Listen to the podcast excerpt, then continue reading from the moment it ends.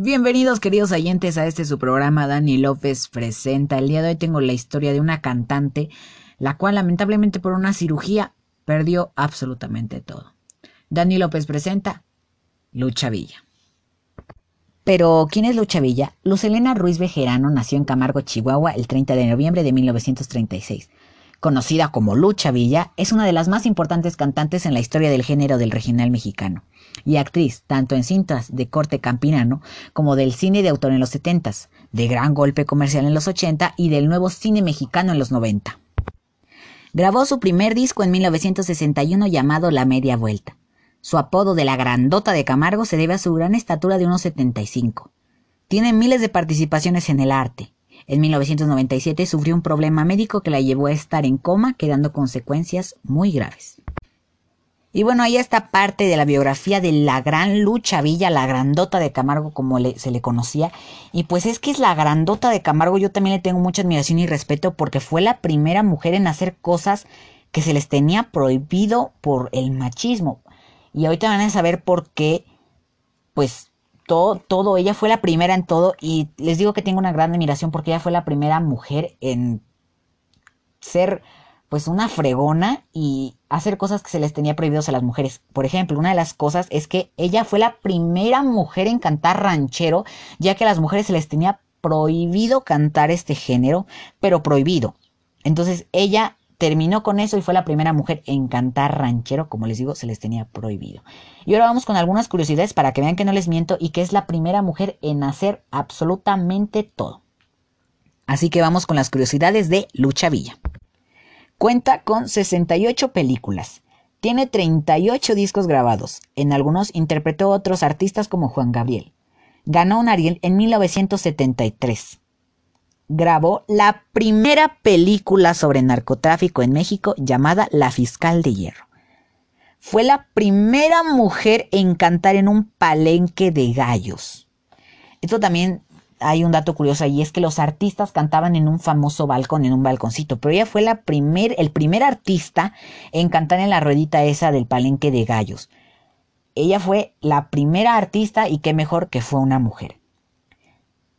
Se le conoce como la reina de los palenques ya que abarrotaba todos los palenques en donde se presentaba. Se casó cinco veces y tiene tres hijos.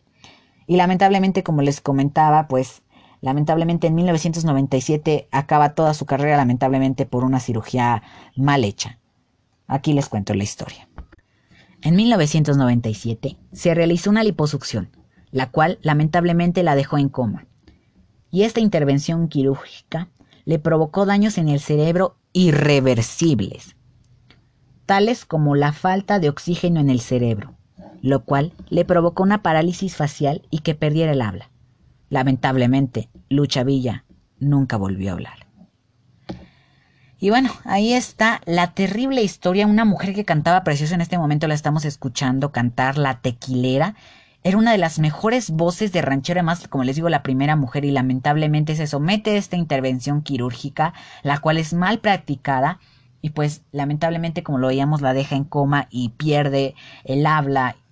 Pues no sé, en ese momento cuál fue la reacción, porque imagínate que toda tu carrera apenas está comenzando, apenas está brotando, 68 películas, 38 discos, y que por una intervención quirúrgica que no necesitabas, pierdes absolutamente todo.